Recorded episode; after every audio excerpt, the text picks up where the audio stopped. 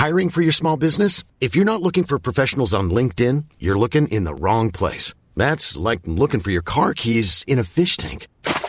LinkedIn helps you hire professionals you can't find anywhere else, even those who aren't actively searching for a new job but might be open to the perfect role. In a given month, over 70% of LinkedIn users don't even visit other leading job sites. So start looking in the right place. With LinkedIn, you can hire professionals like a professional. Post your free job on linkedin.com slash people today. O que significa ter uma vocação celestial? Comentário de Mari Persona. Paulo se identifica aqui como preso. Normalmente uma pessoa que está presa, ela sentiria vergonha de dizer que está presa, né? Mas ele, ele uh, essa tem essa vez, acho que tem mais uma outra que ele, ele fala, fala de si mesmo como preso do Senhor. Então para ele era uma honra ele estar preso, eh, ser preso do Senhor, porque ele estava, ele, o Senhor tinha permitido aquilo. E a gente pode perguntar como é que o Senhor permite que alguém seja preso. É assim que funcionam as coisas uh, na, na vida do crente. E ele vai falar aqui agora de, do andar. Ele, até aqui ele falou da vocação do crente nos capítulos anteriores. Em Hebreus capítulo 3, versículo, versículo 1, diz assim: Pelo que, irmãos santos, participantes da vocação celestial, Considerai a Jesus Cristo, apóstolo e sumo sacerdote da nossa confissão. Vocação celestial. Uma coisa que poucos uh, entendem, mesmo na cristandade, é a vocação celestial do crente. Nós vimos lá no capítulo 1 que somos, fomos abençoados com toda sorte de bênçãos espirituais nos lugares celestiais. O crente não tem um lugar na terra, o crente não tem uma morada no mundo. A cidadania dele se a gente tivesse um passaporte para olhar, estaria dito lá céu como uh, o lugar da sua cidadania. O país do crente é a pátria celestial. Por isso que é tão difícil, às vezes, você conversar com cristãos em momentos de turbulência política, como esse que nós estamos passando no Brasil, porque uns tomam um lado, outros tomam outro lado, e aí fica todo mundo brigando, um brigando com o outro, outro brigando com um, e é, é, você chega e fala, mas escuta, o que está fazendo? Você não é daqui, você não é desse país, é, você é, é celestial. É, participantes da vocação celestial. E ele começa falando agora de andar como é digno dessa vocação em que nós somos chamados, ou fomos vocacionados. É interessante que eu tenho um comentário em que o autor fala que Paulo fala na carta aos Efésios, sete vezes o verbo andar. Eu achei interessante isso. É, é em Efésios 2,2 ele fala que noutro tempo andastes segundo o curso deste mundo. Depois 2,10 ele fala criados em Cristo Jesus para as boas obras, as quais Deus preparou para que nós andássemos nelas. Efésios 4:1 agora, que andeis como é digno da vocação com que fosse chamados em Efésios 4,17, testifico no Senhor para que não andeis mais como andam também os outros gentios, na vaidade do seu sentido. E Efésios 5,2, Cristo vos amou, ah, e andai anda em amor, como também Cristo vos amou e se entregou a si mesmo por nós, em oferta e sacrifício a Deus em cheiro suave. Depois Efésios 5,8, porque no outro tempo erais trevas, mas agora sois, sois luz no Senhor, andai como filhos da luz. E finalmente Efésios 5,15, porque vede prudentemente como andais, não como necios, mas como sábios.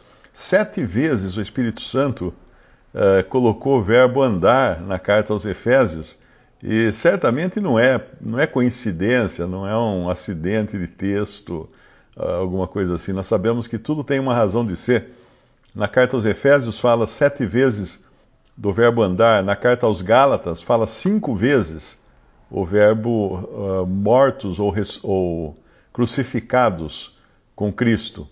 A expressão, né, mortos na cruz ou crucificados, uh, é falada cinco vezes, porque ali está falando da responsabilidade do crente. E cinco é o número da responsabilidade, uh, é o número de dedos da mão das coisas que nós assumimos ou fazemos.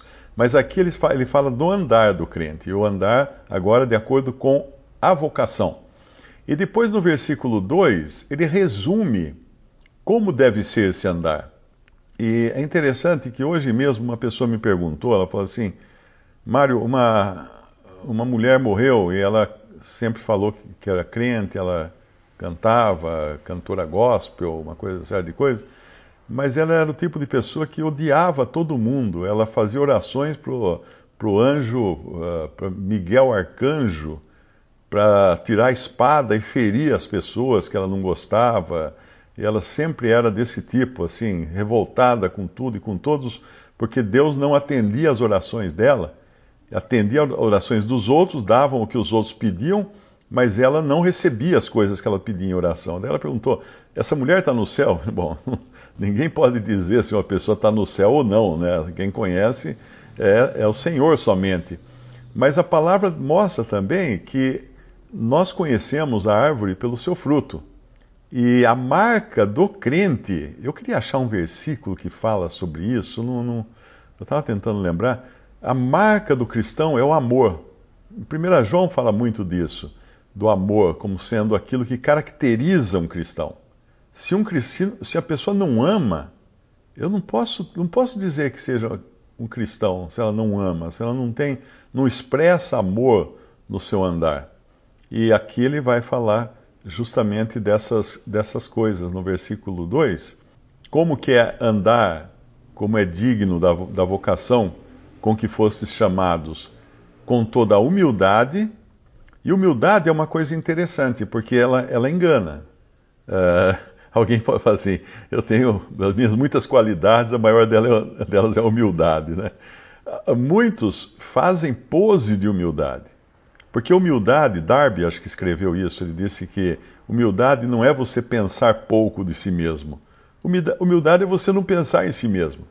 Então, às vezes, a pessoa é tão preocupada em passar uma imagem de humildade que ela já não é humilde por, por essa preocupação, por essa necessidade que tem de fazer pose de santo, de santarrão. Nós sabemos que existem pessoas assim que estão sempre tentando mudar o tom da voz, tentando fazer uma pose de que é santo. Não é exatamente por aí, né? Nós sabemos, nós conhecemos como é que é o homem. E, e é fácil o homem fingir. Os fariseus fingiam humildade, os fariseus não faziam a barra da, das vestes. Aliás, eles até desfiavam mais, né? Porque as vestes, o Senhor falou para não fazer as barras das vestes, para que eles se lembrassem de quando eles foram peregrinos andando pelo deserto. Então gastava as barras da veste. Mas os judeus gastavam de propósito, eles desfiavam mais, faziam mais fios soltos para falar: olha como eu sou mais humilde. É mais ou menos como o, o, o islamita, né, o muçulmano, que fica batendo a cabeça no chão e até desenvolve. Às vezes a gente vê na, nas fotos esses líderes muçulmanos, eles têm um calo aqui no, no meio da testa. Por que, que eles têm um calo no meio da testa? Porque quando o muçulmano ora, ele, ele se ajoelha e encosta a testa no chão, ou naquele tapete no qual ele ora. Só que essas pessoas, o que, que elas fazem? Elas fazem de propósito, ficam esfregando até a testa no chão, porque daí machuca e fica uma ferida aqui e cria um calo. E aí pode mostrar, fala assim, ó, ó eu aqui, ó, olha quanto que eu oro, ó. O cristão já é mais difícil porque ele tem que levantar a calça para mostrar o joelho, né? Mas o, o muçulmano ele mostra a testa. Então qualquer aparência de piedade não é, não é a verdadeira piedade, a aparência de humildade. Nós sabemos, inclusive, que pelo, pela segunda carta de Timóteo, os homens ímpios da cristandade teriam como uma das características, naquela lista de características de 2 Timóteo capítulo 3, uma das características era a aparência de piedade. A aparência de piedade, parecer piedoso. Oh, irmãos, aquela voz assim, mansa. Isso a gente já viu bastante, né? Sempre vimos esse tipo de, de, de, de coisa. Até o Chico Anísio, quando imitava algum religioso, ele usava essa voz aí de, de piedade. Mas então, humildade é uma das características do cristão, em Efésios 4, versículo 2. Mansidão, mansidão. Então, se eu, se eu perco a paciência saio dando tapa para todo lado, tem alguma coisa errada com o meu andar. O meu andar, está alguma coisa errada. E longanimidade, o que é longanimidade? Paciência. Paciência, eu sempre olho essa palavra, longanimidade, eu penso em paciência, porque paciência é uma coisa que você tem que esperar muito. Então, longanimidade me faz lembrar paciência. E aí me ajuda até a entender mais o significado dessa palavra. Suportando-vos uns aos outros em amor. Olha o amor aí. Então, o amor é, é, o, é o vínculo da paz, é o, como vai falar em seguida também, mas o amor é a marca do cristão. Se um cristão não ama, se um cristão é azedo contra to, tudo e todos, se um cristão, além de soberbo, que não é humilde, é soberbo, uh, ele, ele não é manso, ele é violento, ele é, é, é briguento, e ele não é paciente, ele estoura de qualquer, com, com facilidade, ele está precisando trocar de tênis, porque o andar dele está totalmente errado.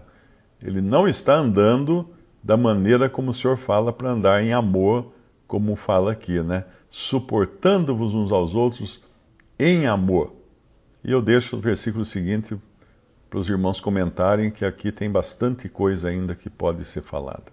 Só esclarecer uma coisa, se puder o Márcio colocar de volta as três esferas, é, deixar uma coisa muito, muito firme, porque eu, eu, hoje duas pessoas me perguntaram isso, eu fiquei muito chateado, porque eu não devo ter me expressado bem, e elas perguntaram, então quer dizer que só estão salvos os que estão congregados da maneira como você está congregado, né?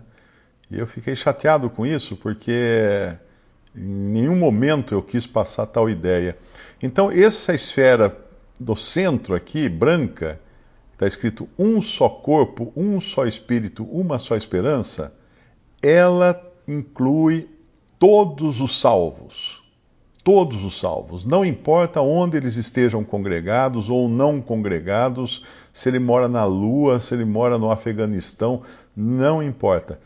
Todos os salvos por Cristo estão incluídos nessa esfera central que é o corpo de Cristo, que representa o corpo de Cristo. É muito importante isso, porque as pessoas ficam tão acostumadas com aquela ideia: venha para a nossa igreja e você será salvo. Isso não existe.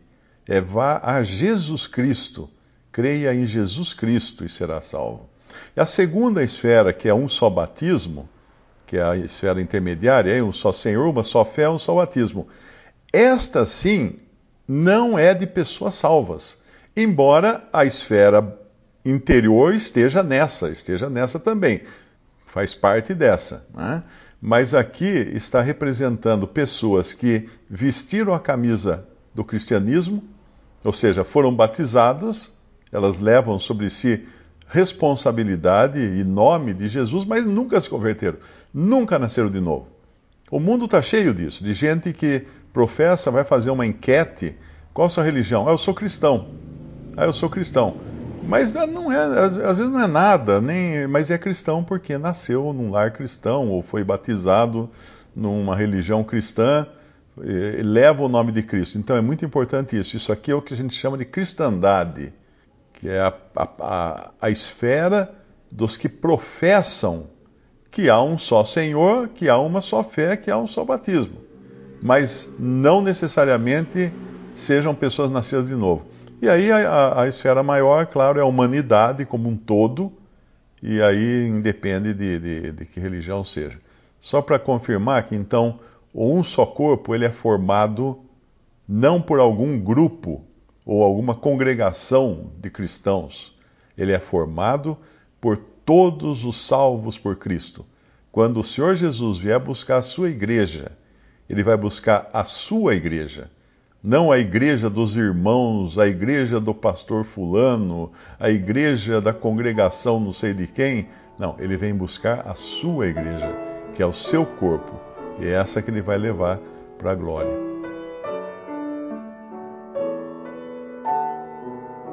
Visite respondi.com.br. Visite também 3minutos.net.